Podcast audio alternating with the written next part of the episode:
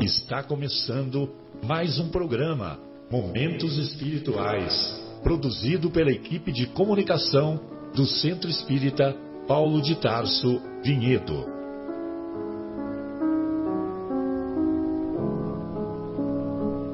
Se guardas contigo o estigma do sofrimento, indagando pela solução dos velhos problemas do ser e da dor, se percebes a nuvem que prenuncia a tormenta e o vórtice traiçoeiro das ondas em que navegas, vem conosco, estudemos a rota de nossa multimilenar romagem no tempo, para sentirmos o calor da flama de nosso próprio espírito a palpitar, imorredouro na eternidade, e acendendo o lume da esperança, perceberemos juntos, em exaltação de alegria, que Deus, o Pai de infinita bondade, nos traçou a divina destinação para além das estrelas.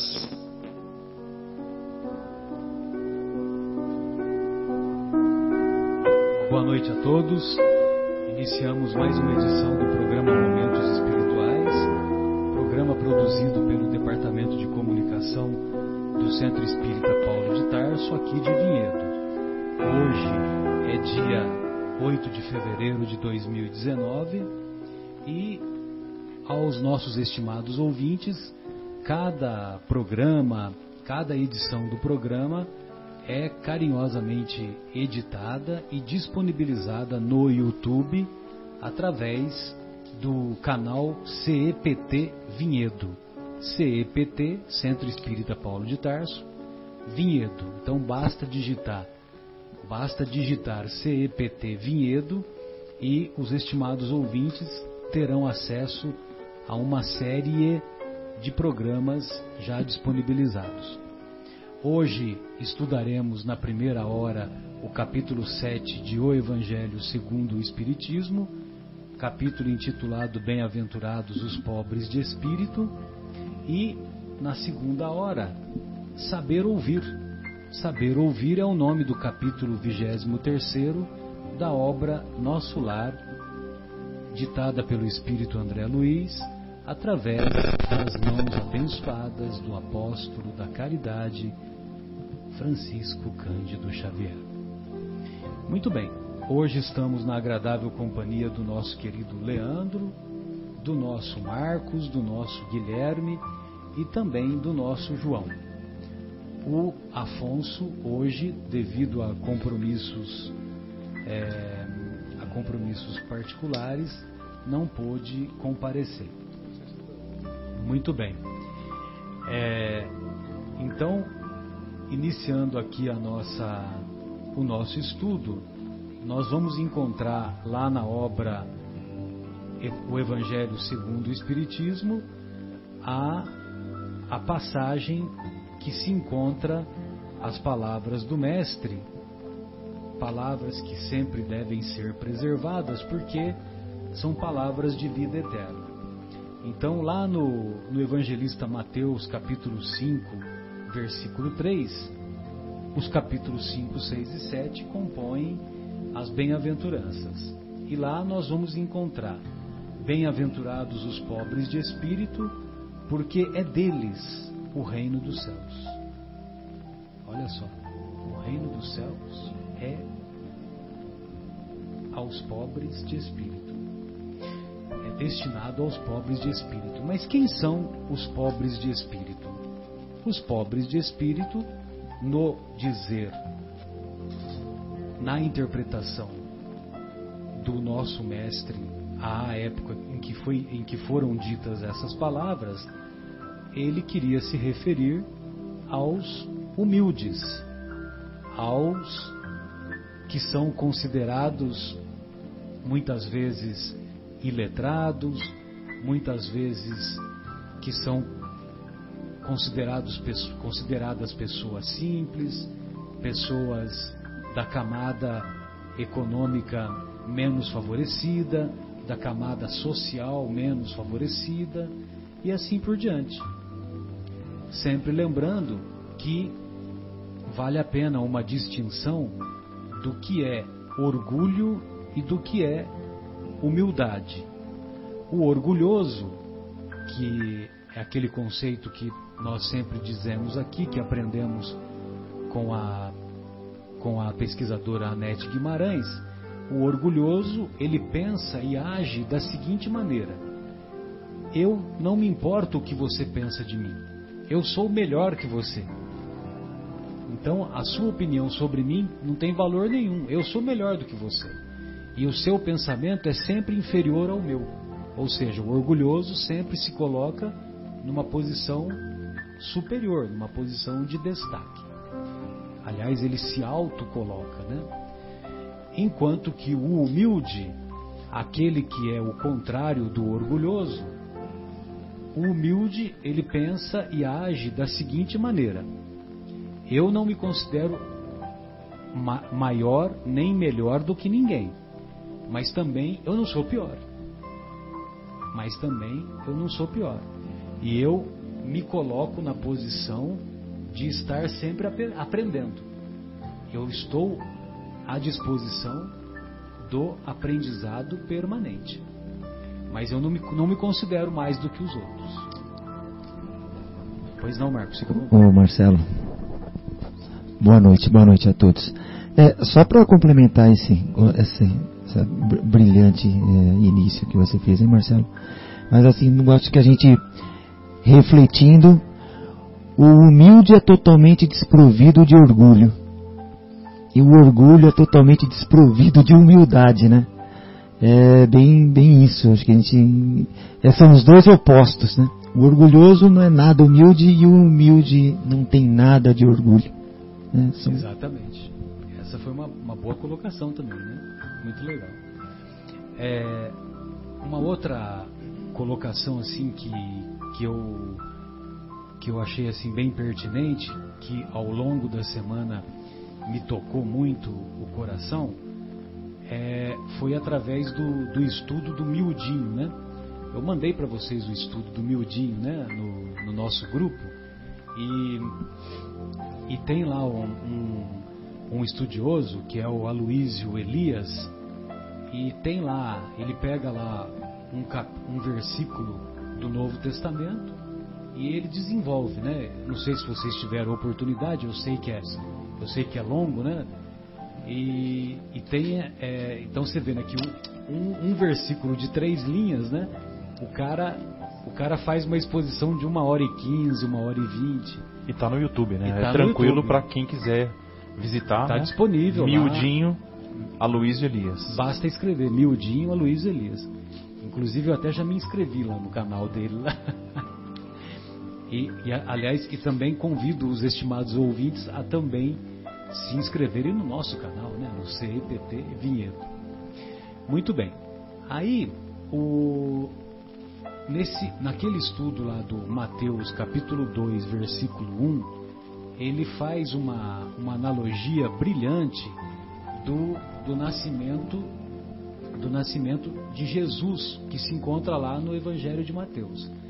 E lá nesse nascimento, ele conta que um padre salesiano, um padre salesiano da ordem dos salesianos lá de, de Roma, ele, é, ele ficou envolvido com a questão da, do local de nascimento de Jesus. E Jesus, todos sabemos que nasceu na cidade de Belém. Belém, a mesma terra onde nasceu Davi porque segundo as escrituras, o Messias nasceria na mesma cidade de Davi. Muito bem. E lá em, lá em Belém, o, isso ficou na cabeça lá desse padre salesiano que, que me fugiu o nome, que eu, eu não guardei o nome. Se vocês se lembrarem, né? Fica aí o convite. Ah, e aí esse padre, ele quis fazer um trabalho lá na cidade de Belém, um trabalho voltado para a caridade. E como ele pensou, como Jesus nasceu lá, ele se lembrou dos órfãos que ele poderia fazer um trabalho direcionado para os órfãos da cidade de Belém. Olha só que interessante. E Belém é, a, quando você vai estudar lá a origem da palavra em hebraico, Belém significa cidade dos pães. Cida, é Batlém, Batlém, é Bate é casa, né? E o em aí seria pães, né? Batlém. Muito bem. Aí o padre foi lá para Belém e começou a desenvolver o trabalho, né? E nesse trabalho ele ele pensou em, em conceder aos órfãos um alimento e o alimento que ele escolheu foi o pão. Cidade dos pães, Belém, pães para os órfãos. E ele montou uma padaria. E essa padaria cresceu, a padaria cresceu e foi é, o trabalho, o trabalho assim teve tal desenvolvimento que os pães passaram a, a se multiplicar de tal maneira que os pães também foram dados é, para outras entidades, hospitais, asilos, né?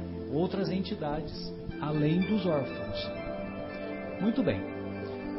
Aí, no, no desenvolvimento lá desse, dessa exposição do nosso querido Aloysio Elias, então ele nos conta que quando Jesus nasceu, imagine você, né, na época a cidade de Belém, segundo os pesquisadores, tinha cerca de, de 25 moradias.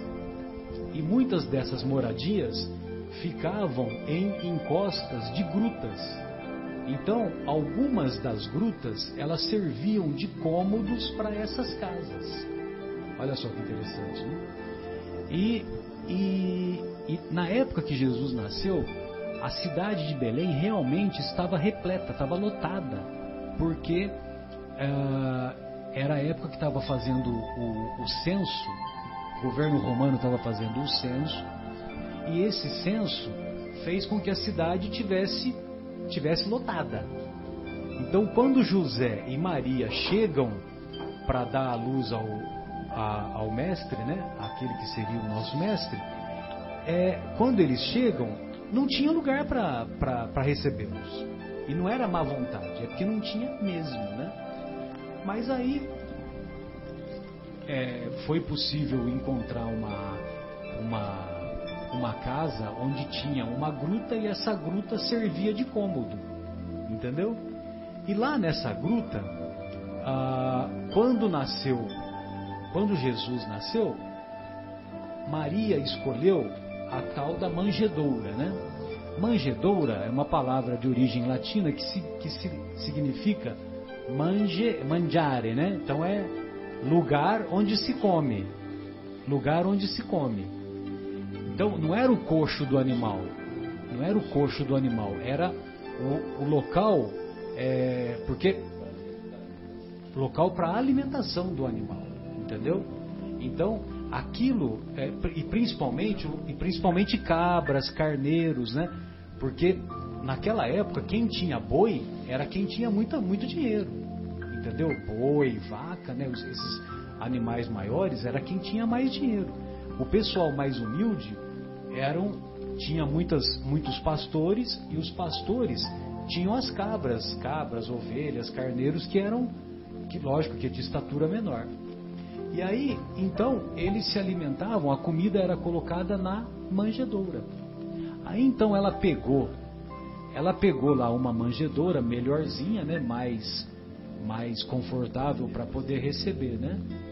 E essa e essa manjedoura, ela ela é ela é utilizada para não só para nutrir os animais, mas elas também eles usavam essa manjedoura como, depois que eram limpas direitinho, como uma maneira de servir cordeiro ou pães. Entendeu?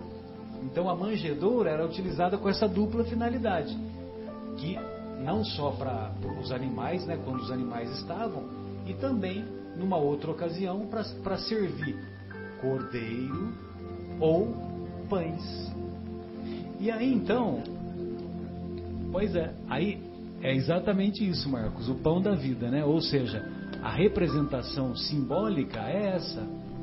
O principal, o principal homem que nasceu, que nasceu na humildade da manjedoura, ele nasceu e ficou, ele foi, ele chegou ao planeta numa manjedoura, ou seja, aonde se servia pães. Ou, se você quiser também fazer a analogia do cordeiro, né? Então, o cordeiro de Deus, o pão da vida. Então, o pão da vida chegou ao planeta numa manjedoura, tem, então tem na cidade dos pães. Você vê que interessante? Então, quer dizer, é. Não há condição mais humilde de nascimento do que esta, né? Exatamente. E o principal ser que, que, que pisou nesse planeta nasceu. Já deu exemplo de humildade desde o nascimento. É isso aí. Lógico que tem outros, tem, tem inúmeros relatos, né, de, de crianças que nasceram em situações bem piores, que foram abandonadas, depois foram encontradas, né? É, volta e meia a gente se depara com essas informações na imprensa que uma criança foi encontrada na lata de lixo, é. ou foi encontrada não sei aonde, né? Aí o amor de Maria, né? E de José, né? Que, que teve todo esse cuidado. Acolheu o pão da vida e o cordeiro de Deus. Exatamente. É. E, e eu até me lembrei agora daquela história do Divaldo que vocês devem saber, né? Já devem ter ouvido que o Divaldo, por muito tempo, ele teve um obsessor, um obsessor feroz, né? Que o, que o importunava com muita frequência. É, inclusive, ele se apresentava como uma máscara, né? Uma máscara de ferro. E o Divaldo até o, o tratava como máscara de ferro, uma coisa assim. Se não me engano, é máscara de ferro mesmo. E aí, num determinado momento da trajetória do Divaldo, numa reunião mediúnica à noite, o Divaldo, é, esse obsessor se manifestou. Esse obsessor se manifestou e ele falou: a partir de hoje, eu nunca mais vou importunar. A partir de hoje, eu vou mudar a minha trajetória. E assim ele fez. Mas o Divaldo perguntou: Mas por quê? O que, que aconteceu? Partir de hoje, você mostrou que verdadeiramente você tem, que o seu amor é um amor que caminha para a pureza, vamos dizer assim. Porque hoje de manhã, uma criança foi deixada na sua porta na porta aqui da mansão do caminho. E mesmo você sabendo que não tinha vaga para mais esta criança, você se empenhou e fez de tudo para recebê-la. Essa criança que você recebeu é a minha mãe. Uau! É a minha mãe. Que história maravilhosa. E aí então, aí então, Leandro, veja você como que é importante o, o, o nosso comportamento, né? Então, se você tem um, um comportamento reto, voltado para a prática do bem, etc, etc, então você é, você é, é, um argumento mais poderoso do que palavras, né? É um argumento mais poderoso. E lógico, né, que o Divaldo, como ele, como ele fazia e faz as preleções, divulgando o Evangelho por tudo quanto é canto, ele sempre procurou fazer com que o seu comportamento fosse coerente com o que ele pregava. Relembrando, né, o nosso Santo Agostinho, né? Quando ele sempre falava, né, pra gente praticar o evangelho e, se necessário, utilize palavras, né? É, então essa frase é atribuída ao Francisco de Assis. É o Francisco né? de Assis, verdade. É, Confundi mas... com Agostinho. Exatamente. Mas é esse, é esse pensamento aqui. É, é exatamente o, que o, o que o Divaldo fez, né? profundo, né? Exatamente. É, a gente, a gente pensa que isso aí é coisa do humano, né? Que a violência é, faz as pessoas regenerarem. né, por exemplo, a violência, o sofrimento, enfim, encarcerando pessoas, vão fazer com que elas se regenerem. O amor regenera, né? Porque a gente vê um espírito que ficou tocado por uma ação de amor para um ente querido. Né? E ele era um obsessor, ele estava é, querendo prejudicar alguém. Né? E por um gesto de amor, que para ele acabou sendo um gesto, é, como se diz, é, me fugiu a palavra, um gesto de carinho a alguém que ele queria bem, e ele mudou completamente a sua forma de agir, a forma de pensar. Então o amor regenera, né? não é através da violência, não é através da força que vai fazer com que a pessoa possa mudar. Você me ouve, né? E aí, é, Guilherme, João, gostaria de ouvi-los, Leandro, fiquem à vontade aí.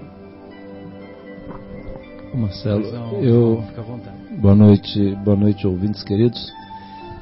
É muito é sempre muito muito emocionante, né, ouvir ouvir histórias, né, do nosso mestre querido Jesus, né? E essa também do, do do Divaldo aí realmente é de tocar o coração. É muito interessante. Eu estava pensando também, Marcelo, é, naquele, naquele. Até já comentei outro dia aqui, as quintas-feiras, né? A gente tem os trabalhos aqui na, na capela e sempre, na, por orientação dos nossos benfeitores, a gente faz, faz uma prece de manhã e manda uma mensagem para o grupo, assim, para auxiliar na sintonia, para a gente estar bem sintonizado nos trabalhos da noite. E aí veio uma mensagem do livro Pão Nosso que eu gostaria de compartilhar com vocês, como, como é interessante. Sem dúvida, pão nosso. É. Hoje o, é dia do pão. É, exatamente. É. Eu também não tinha, não tinha me tocado disso, mas realmente é dia do pão. Do livro Pão Nosso e, e como é ligado, assim, linkado a, ao tema da, da semana, né? Que é Bem-aventurados os pobres de espírito. Então a lição é a lição 138 do livro Pão Nosso de Emmanuel, psicografado pelo nosso querido Chico. Então o título é Vejamos isso. E aí, em, na primeira carta, na primeira epístola de Paulo aos Coríntios, capítulo 1, vem assim escrito: Porque o Cristo me enviou não para batizar, mas para evangelizar, não em sabedoria de palavras, para que a cruz do Cristo se não faça vã. Paulo. Então o Emmanuel, o Emmanuel é, trabalha essa, essa pequena, esse pequeno trecho, como o Marcelo disse, né? E olha que coisa linda. Então vamos lá. Emmanuel diz assim: Geralmente, quando encarnados, sentimos vaidoso prazer em atrair o maior número de pessoas para o nosso modo de crer Somos invariavelmente bons pregadores e eminentemente sutis na criação de raciocínios que esmaguem os pontos de vista de quantos nos possam compreender no imediatismo da luta. No primeiro pequeno triunfo obtido, tornamos-nos operosos na consulta aos livros santos, não para adquirir mais vasta iluminação, e sim com o objetivo de pesquisar as letras humanas das divinas Escrituras, buscando acentuar as afirmativas vulneráveis de nossos opositores. Se católicos romanos, insistimos pela observância de nossos amigos a frequência da missa e dos sacramentos materializados. Se adeptos das igrejas reformadas, exigimos o comparecimento geral ao culto externo. E se espiritistas, buscamos multiplicar as sessões de intercâmbio com o plano invisível. Semelhante esforço não deixa de ser louvável em algumas de suas características. Todavia, é imperioso recordar que o aprendiz do Evangelho, quando procura sinceramente compreender o Cristo, sente-se visceralmente renovado na conduta íntima. Visceralmente renovado na conduta íntima. Olha a profundidade desse termo. Quando, e ele conclui assim: quando Jesus penetra o coração de um homem, converte-o em testemunho vivo do bem e manda-o a evangelizar os seus irmãos com a própria vida. E quando um homem alcança Jesus, não se detém pura e simplesmente na estação das palavras brilhantes, mas vive de acordo com o Mestre, exemplificando o trabalho e o amor que iluminam a vida, a fim de que a glória da cruz não se faça vã. Vamos embora, né? Acabou Nossa. o programa, né? Não precisa falar mais Coisa nada. linda né? esse, esse, texto de Emmanuel. Sensacional. E aí eu achei assim, muito interessante, né? Quer dizer, ele, ele explicando, que a gente fala, né? Que, que não é, não é para usar a palavra, o próprio Paulo, né? Ele fala assim, porque o Cristo me enviou não para batizar, mas para evangelizar. Não em sabedoria de palavras, para que a cruz do Cristo não se faça vã então, assim, não, é, não adianta a gente ficar buscando, discutir, trazer e conhecer os textos. A gente tem que exemplificar, igual você acabou de comentar aí do, do, do, do Divaldo também. E é essa questão, né? Os pobres de espírito, né? Os pobres de espírito são aqueles que realmente conseguiram já fazer a reforma íntima e conseguem já viver o amor do Cristo, né? Trazer o Cristo no coração. É isso que a gente precisa fazer, né? Quer dizer, ver onde é que nas nossas avaliações diárias, né? Acho que o, o próprio Francisco de Assis que fazia a, análise diária. Não, aí já é o Santo Agostinho. Aí é o Agostinho. aí é o Agostinho. Então os, os, dois estão aqui. Colocava a cabeça no travesseiro e... e, fazia análise do dia dele. Então aí essa, eu acho que essa análise é fundamental. Fazia a autoavaliação, né? Isso aí. Então essa essa avaliação diária, porque só a gente sabe na hora que é, a gente foi, vamos dizer devidamente caridoso quando deveria ser, ou não, né, quando a gente foi respeitoso, ou não, verdadeiro, ou não, enfim. É, é a nossa consciência que sabe é, a, o verdadeiro, é, vamos dizer, significado de todos os nossos atos durante o dia. Então, assim, essa avaliação é muito importante mesmo para a nossa renovação íntima, né, Marcão? Né, Guilherme? Porque, e aí eu achei legal essa, essa, essa esse paralelo aqui dessa lição com essa da lição de Emmanuel, que é tão linda, né, Marcelo? Que aquele texto renovado visceralmente em Cristo, a gente precisa renovar. E aí a gente faz aquela avaliação: quanto é que a gente já fez de renovação íntima, efetivamente, né? Sinceramente, francamente, verdadeiramente. Ou quanto é só ainda de palavras da boca para fora. Porque a hora que passar para outro lado, o que vale é a verdade. Não, não adianta aquela não tem mais aquela questão. Inclusive usando um exemplo também de uma das conversas que tivemos no, no trabalho de ontem mesmo, né, com os espíritos assim. É um espírito estava ah, na, na mediúnica, né? Na Isso, na mediúnica, mediúnica aqui na capela ontem à noite, conversando com um irmão nosso que chegou, ele estava assim preocupado que tipo assim, é... Conversando com o irmão da pátria espiritual. Da né? pátria espiritual, exatamente. Ele foi recebido, estava assim, é, preocupado, porque assim, ele conseguia ver tudo que a gente estava pensando, e aí, enquanto a gente está aqui encarnado, né, a gente não sabe o que, que o outro está pensando. A gente pode até imaginar o que, que o outro está pensando, mas a gente não sabe. Mas assim, na pátria espiritual, isso se torna totalmente transparente. Né? Então, assim, é, essas coisas que a gente está tá acostumado a fazer aqui, pensar uma coisa e falar outra, né? fazer outra, né, Marcelo? Essa, né, a gente conviver com essas nossas pequenas hipocrisias do dia a dia, Aí a gente, lá no mundo espiritual, não cola. E até ele, ele, ele na conversa, assim, ele estava dizendo, ah, eu estou vendo aqui que tudo que eu penso, os, os chefes aqui, eles estão vendo o que eu estou pensando. Então, assim, não adianta eu mentir. Né? Então foi, foi uma conversa muito esclarecedora que vem até ao encontro aqui dessa nossa reflexão aqui agora. Exatamente, as máscaras, as máscaras não se as máscaras caem. Né? As máscaras caem, né? elas não predominam. É, sabe que, Marcelão, é, até aproveitando que o João, essa leitura linda do, do texto de Emmanuel, hoje à noite, até no Anel de Luz, teve o comentário da Ana Paula, né, até foi muito bom, brilhante, comentário, brilhante comentário dela, ela é ótima, eu gosto de, de um ouvir.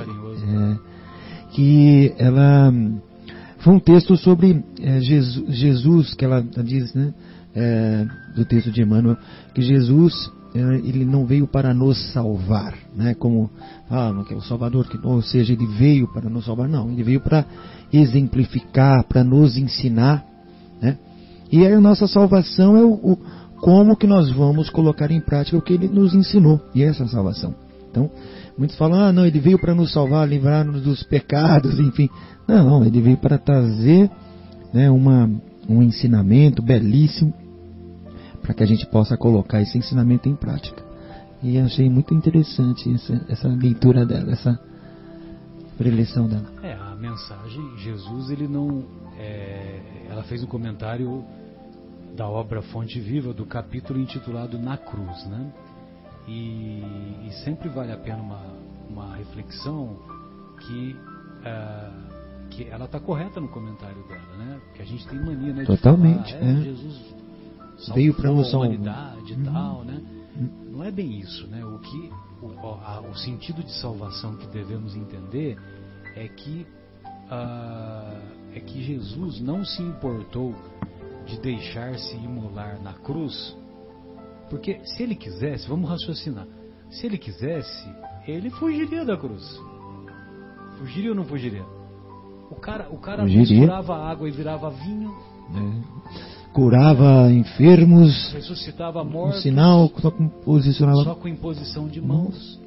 Se ele quisesse, ele faria uma comunicação com os benfeitores espirituais tal, e, e os benfeitores espirituais dariam, agiriam como uma, uma hipnose coletiva, e essa hipnose coletiva contribuiria para ele se safar. E ele iria fazer a pregação lá na Europa ou lá no mais Oriente, né? Fugiria lá da, da lá do, do, Oriente Médio, né? Da Palestina da época. Né? Uhum. Mas ele sabia também que a exemplificação da morte ignominiosa, né? A morte infamante do lado de dois ladrões, uhum. humilhante, cruz, né? Enfim. A, essa morte ia, essa história ia ser tão marcante, tão chocante que atravessaria os séculos. Assim, Tanto é que nós estamos aqui falando de quem? Estamos falando do This is the man, né? Porque ele é o cara, né? Estamos falando dele. The boss. E, e, e ele não se importou de, de ocorrer tudo isso uhum. para que a mensagem de amor ágape, amor que não espera recompensa, mensagem de amor, de fraternidade, de solidariedade, atravessasse Sim. de perdão, uhum. né? porque na última hora ele ainda pede pede para que Deus isso ela cita isso quem, quem levou ele à cruz, né?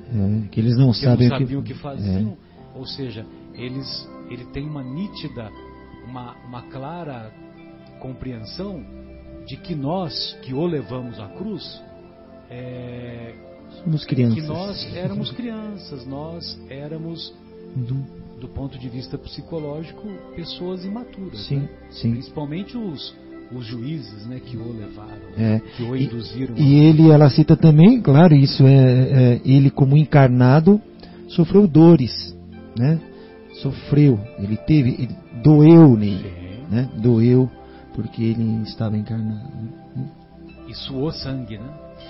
Então, e, e, na realidade o que Jesus veio trazer né, né, foi a verdade. Ele falou, né, conforme ele mesmo diz: Conhecerás a verdade, a verdade vos libertará. Então, assim, essa verdade que a gente precisa buscar. A hora que eu estava comentando dessa questão do Santo Agostinho, a hora que coloca a cabeça no travesseiro, nós precisamos ser verdadeiros com a gente, porque não adianta a gente é, ficar naquela, igual como diz aquela música, não me engana que eu gosto. Né? Para, vamos parar com isso. A gente já, já passou da hora desse negócio, a gente ser verdadeiro com a gente, porque a hora que passar para outro lado, que apagar essa luz aqui, a gente for para outro lado, não tem mais essa questão. Então, assim, precisamos ser verdadeiros, conhecer essa verdade, né?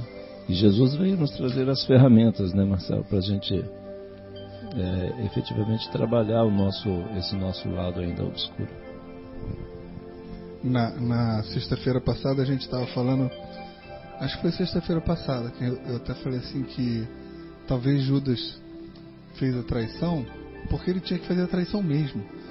Porque assim, de, que nem o Haroldo, há pouco tempo a gente estava vendo uma explicação do Haroldo sobre a questão de Brumadinho, onde ele fala que geralmente em questões de desencarne coletivo, todo mundo que está ali, que acaba desencarnando, tem um nível de comprometimento que quem não era para estar tá ali não estava ali na hora que tinha que acontecer. Enfim.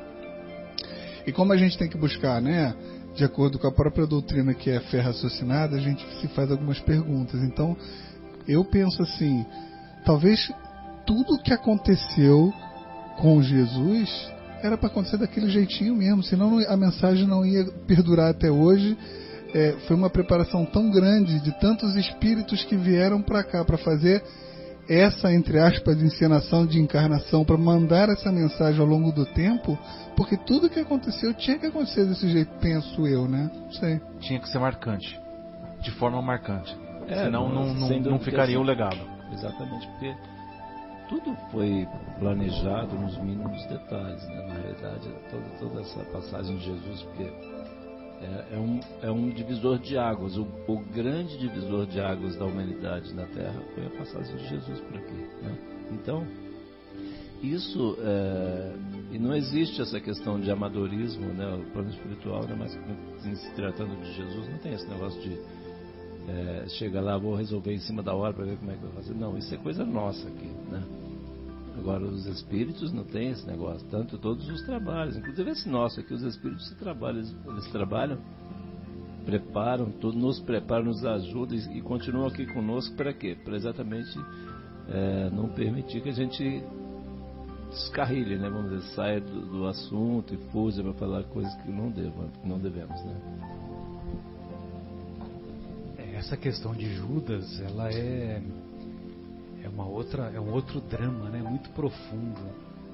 E, e- e lá na obra Boa Nova, o, o nosso querido Humberto de Campos, ele conta, né, que o Judas, o Judas ele tinha, ele era comerciante e ele tinha uma preocupação com a manutenção do colégio apostolar, né, dos doze, com a manutenção da, da grana, né? Porque precisava de dinheiro para se deslocar, para se alimentar, para isso, para aquilo, né?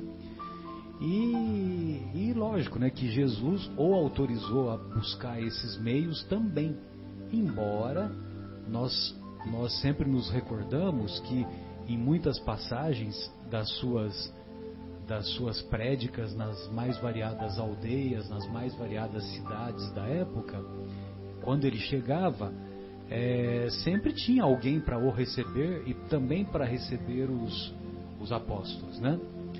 A não ser lá naquela viagem lá da, da Samaria que não quiseram recebê-lo, né?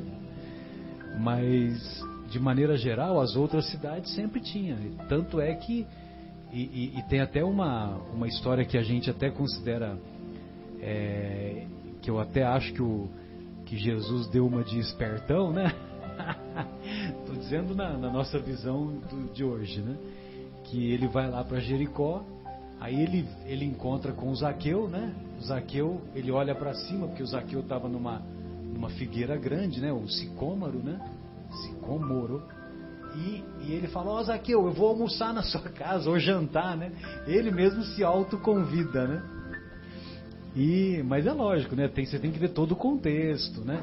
Que o, o Zaqueu, ele era o chefe dos publicanos, ele era odiado por todo mundo, ele que recolhia a dívida de todo mundo, né? Então, quer dizer, as pessoas tinham um pavor, né? E- Não, e, inclusive era, era mais uma das lições que já estava tinha sido lições. preparado e planejado, como o próprio Mais uma das falou. lições, sem dúvida. E, e aí então, e, e o interessante quando ele chega na casa, é, hoje a salvação entrou nesta casa, né? Que Yeshua significa, ele faz um trocadilho com o próprio nome. Yeshua significa aquele que salva, né? O nome de Jesus em hebraico é Yeshua. E então quer dizer, é, ele não, Jesus não tinha tanta essa preocupação, né, das coisas materiais, que ele sabia que de um jeito ou de outro ele ia, é, se, se não se não tinha comida, por exemplo, para em algum lugar, na estrada tinha lá um- uma árvore, alguma coisa, e eles iam se alimentar, né? Então quer dizer, bom, Jesus sabia, né, que tanto é que ele nos ensina que se os pássaros não tem nenhum compromisso, não tem nenhuma atividade e Deus não os desampara, então ele seguia, a, vamos dizer assim, a risca, né, o que ele pregava. É, é verdade, Marcelo. E, e Judas era todo preocupado, realmente, porque ele era o homem das finanças. né? Até tem uma passagem, talvez você vá lembrar, eh, eu não, não me lembro, mas eu só vou citar, talvez dar um gancho aí. que tem aquela uma passagem que que tem uma uma mulher que passa o perfume, não um perfume em Jesus, não um bálsamo que Judas parece que fala, poxa, mas com esse dinheiro, com isso aqui poderíamos, é, ou seja, ela está gastando alguma coisa assim, custa muito isso, alguma coisa assim. Jesus fala, deixe ela, deixe ela. Eu não sei se foi Marta, é, enfim. Não sei se foi Marta é, ou se foi a própria Maria Madalena, porque ela colocou o óleo e foi untando Isso, e cuidando e- do cabelo de Jesus, e limpando, E- e, gastou uma quantidade grande é, de perfumes, né? é, E, E houve essa- então, e, ele, e ele faz esse comentário. Faz. Pô, mas podia usar esse dinheiro para para beneficiar outras pessoas, tal, Uhum, né? Pra dar de é. comer, tal. Pra E- dar de comer para outras pessoas. O Judas nem estava pensando no, sim. no- nos doze. né? Agora, se nós percebemos também, né, os doze, eles eram um diferente dos outros, cada um com a sua forma, né? Um era exatamente. pacífico, o outro era mais atirado, um cuidava mais da parte material, ligado mais ao, ao dinheiro, enfim. Mas os doze, cada um tinha a sua característica. Não me lembro exatamente dos doze. Então, E o Judas, com essa preocupação toda, a- a- ele, ele considerava o mestre tão poderoso, tão poderoso, não só em termos materiais quanto espirituais, que a ideia dele, a ideia de Judas foi uma ideia legal, viu? Porque ele, ele, ele considerava, exatamente, ele considerava que quando Jesus, o Messias, tivesse confrontado com o Império Romano, ele, ele Jesus, ia, ia acionar o exército de anjos e o exército de anjos ia destruir o Império Romano. E o, o- e o reino de Deus ia ser implantado materialmente na terra. Então, quer dizer, foi uma, uma, uma interpretação equivocada, porque o reino de Deus é a obra divina no coração do homem. Não é, não é obra material, é uma obra divina no coração do homem. É a renovação do coração. É, e essa questão toda, me lembrei agora daquela, daquela passagem, ela só esqueceu de combinar com o zagueiro, né? Que, então, porque assim, não, que não era para ser isso aí, né? Que era o plano, né, o programa, o que tinha sido planejado da lição era algo absolutamente distinto. E no Boa Nova, Jesus fala para exatamente para Judas, né, para ele tomar cuidado, para ele não se perder pela bolsa. Né? Exatamente, Esse- tem, tem esse comentário. esse foi o. É, para ele tomar cuidado. Pode fazer assim, tá? É Mas cuidado para você não anterior, se perder. Cuidado para você não se perder por essa bolsa. Mas, enfim, acho que essa, essa questão, essa mensagem né, do, do Evangelho dessa semana aqui, essa é uma coisa bem importante assim, para a gente pensar né, o quanto nós temos sido simples de coração ou não. Né? É, porque assim, Jesus, é, Jesus ele traz assim, as, as, as ferramentas para a gente trabalhar. Né? Dizer, é, voltando à dona, dona Marta, querida lá, ela sempre comentava assim com a gente o seguinte. Acho que alguém já, não me lembro quem falou assim, não sei se foi o Chico, que quem já tinha meia hora de evangelho já não tinha mais desculpa de, de, de dizer que não conhece, que não sabia. Ah, não sei. Não, a gente sabe sim. Né? Só que a gente ainda não consegue. Né? Mas nós precisamos, é, é assim, é urgente que a gente se preocupe e, e haja efetivamente para a nossa melhoria, né? para a nossa reforma íntima, para a implantação daquele reino de Deus aí que o Marcelo estava comentando nos nossos corações.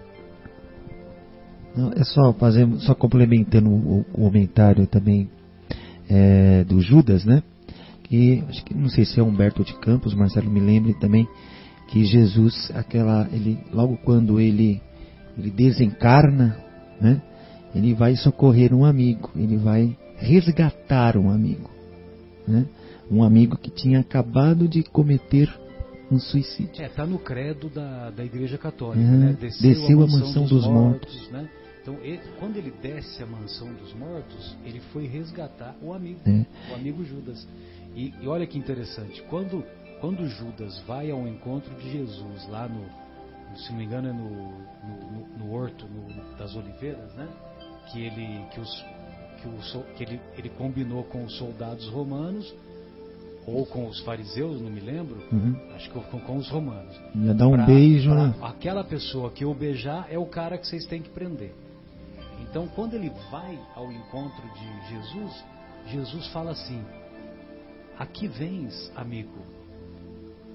Ou seja, mesmo nessa hora, ele não deixou de considerar Jesus como seu amigo. E amigo, e amigo Judas. com A maiúsculo. Judas, considerar Isso, Judas é. como. O que, que eu falei? Considerar. Então, Jesus considerou Judas como amigo.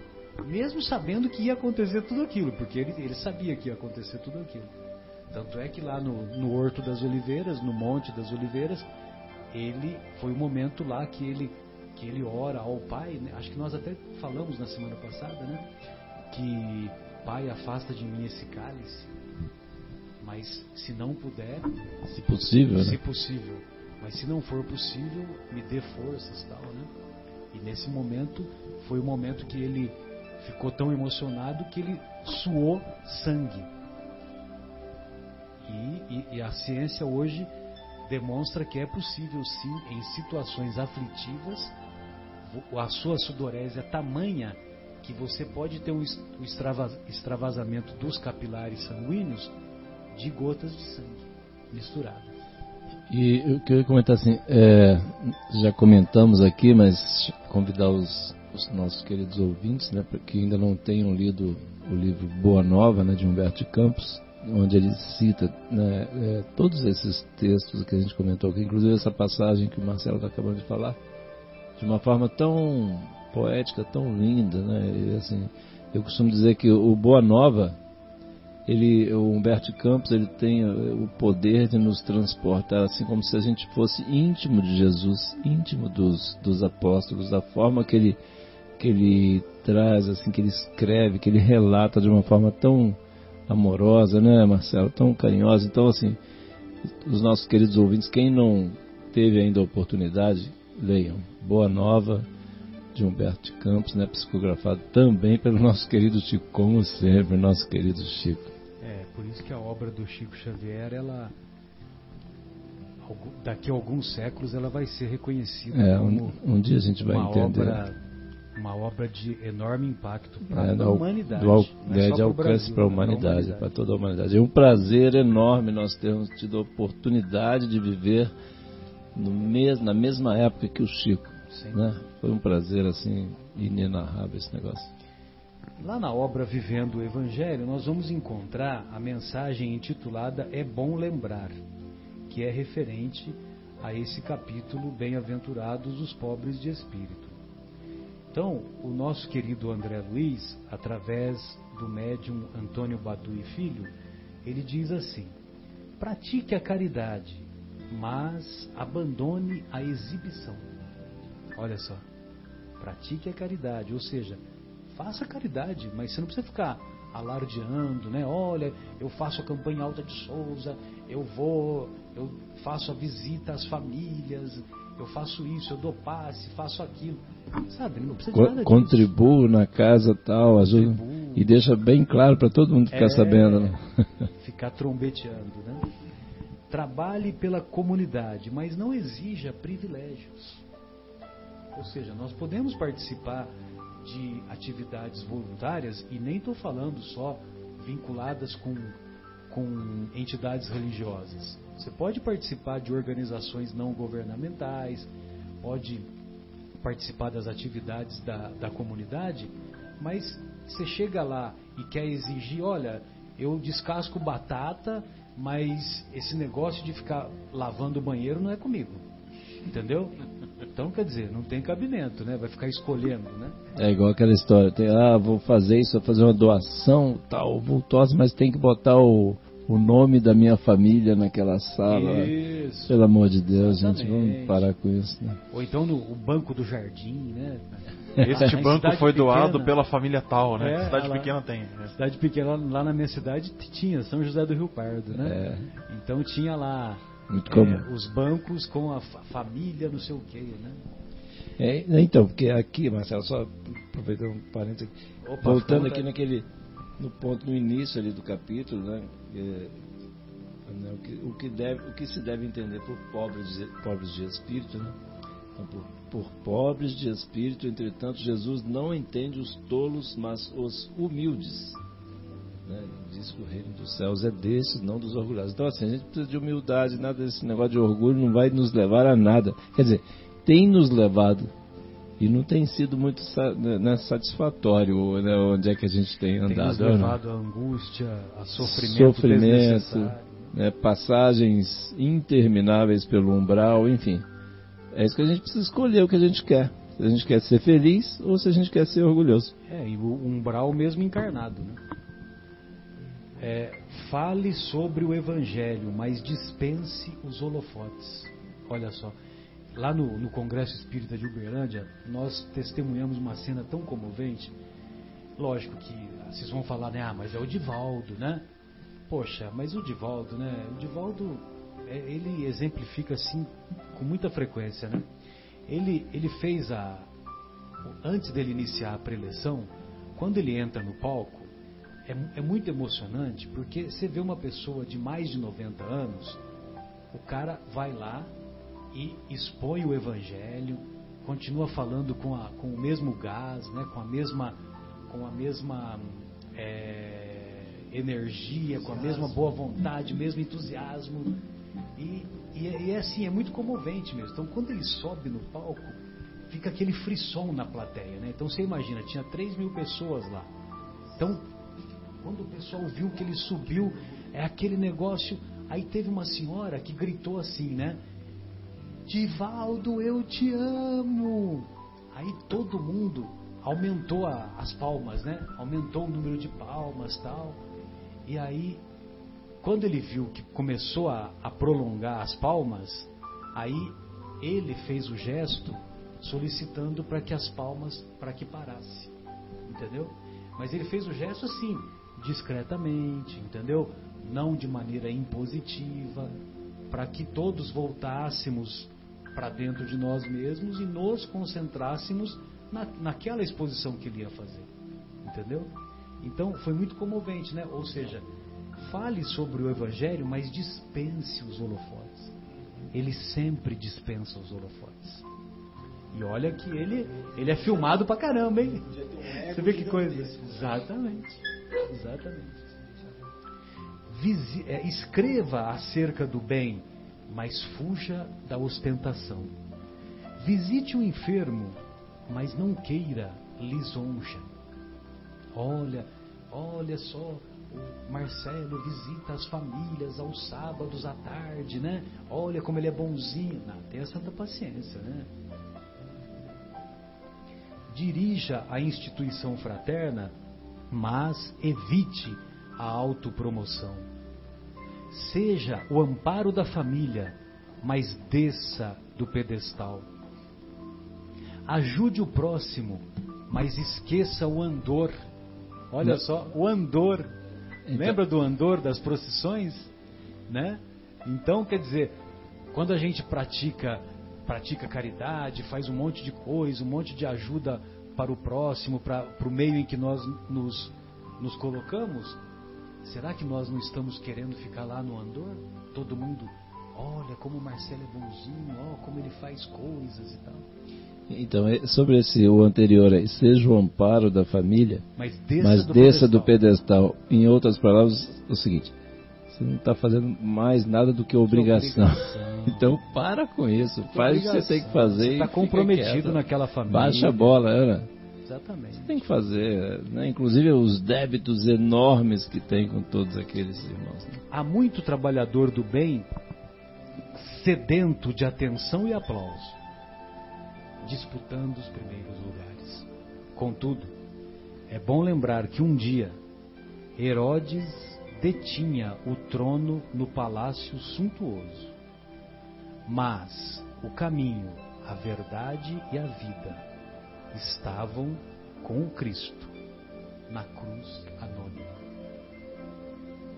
O rei era Herodes, no trono suntuoso, mas o caminho, a verdade e a vida estavam com o Cristo na cruz anônima, na cruz infamante, ignominiosa. ignominiosa. Então, vocês repararam que né, apareceu a cruz naquela lição que eu li do Emmanuel, na que o Marcos comentou lá, né? E também aí, né? agora. Né? Para ver o quanto, é, é, a profundidade, aquilo que o Guilherme estava falando, aqui, esse, esse, essa lição, a passagem de Jesus, é, é realmente é, é o, é o, evento, é o grande divisor de águas da humanidade, né? a nível de ensinamento moral, né, Guilherme? E, esse, e, e, realmente é muito forte, né? Quer dizer, a gente para para pensar, é que assim, a gente já conhece, sabe, essa história da cruz, mas hoje é absolutamente inconcebível, um negócio maluco, né? A gente imaginar uma situação dessa hoje. Né? Mas olha, olha a força, e isso, aquilo que o Marcelo bem comentou, assim, tinha que ser uma coisa bem chocante para vir ter esse poder todo durante todo esse tempo. Até hoje nós estamos aqui conversando sobre isso naquela época era comum crucificar, né? Então, quantos foram crucificados, né? Porque o romano condenava a crucificação. Ladrões, né? Então, Pedro mais tarde vai morrer crucificado. Sim, aí no inverso ainda. É, pois é, eles, eles condenavam a pessoa à crucificação. Era comum de todos os crucificados, né? Provavelmente um dos poucos os inocentes, né, que Jesus, que como Marcelo citou, provavelmente seria um anônimo, era mais um que estava sendo crucificado. Mais um, mas era o, o, o cara, o governador planetário naquele momento. Né? Aquele cheio de, sum, de suntuosidade, tanto Herodes quanto Pilatos, que era o governador que mandava prender, mandava soltar, mandava fazer o que ele quisesse, né? que era a pessoa reconhecida, o anônimo era o, o Salvador, né? ou era o, o pão da vida que passou de frente a eles e eles não, não perceberam. Agora nós estamos aí aprendendo. Então, é, e só para finalizar, né, porque a gente vai terminar a nossa primeira hora, a própria hesitação de Pilatos, né? Veja você, se os benfeitores espirituais quisessem salvar Jesus, bastava bastava agir sobre Pilatos. Essa hesitação desapareceria e ele liberaria, entendeu? Só que ele hesitou porque tinha o lado político, que ele tinha que agradar os judeus, os judeus queriam que Jesus fosse para a cruz, aquela coisa toda, e essa hesitação fez com que ele, com que o, a sentença se mantivesse. Então nós vamos fazer a primeira pausa musical e ou melhor, a pausa musical, agora não tem mais a primeira, né? A pausa musical e retornaremos em seguida, não é isso, Leandro? É isso mesmo. Bom, hoje como a gente falou bastante de pão, né? É, a sugestão musical de hoje é uma canção interpretada pelo Milton Nascimento, O Cio da Terra.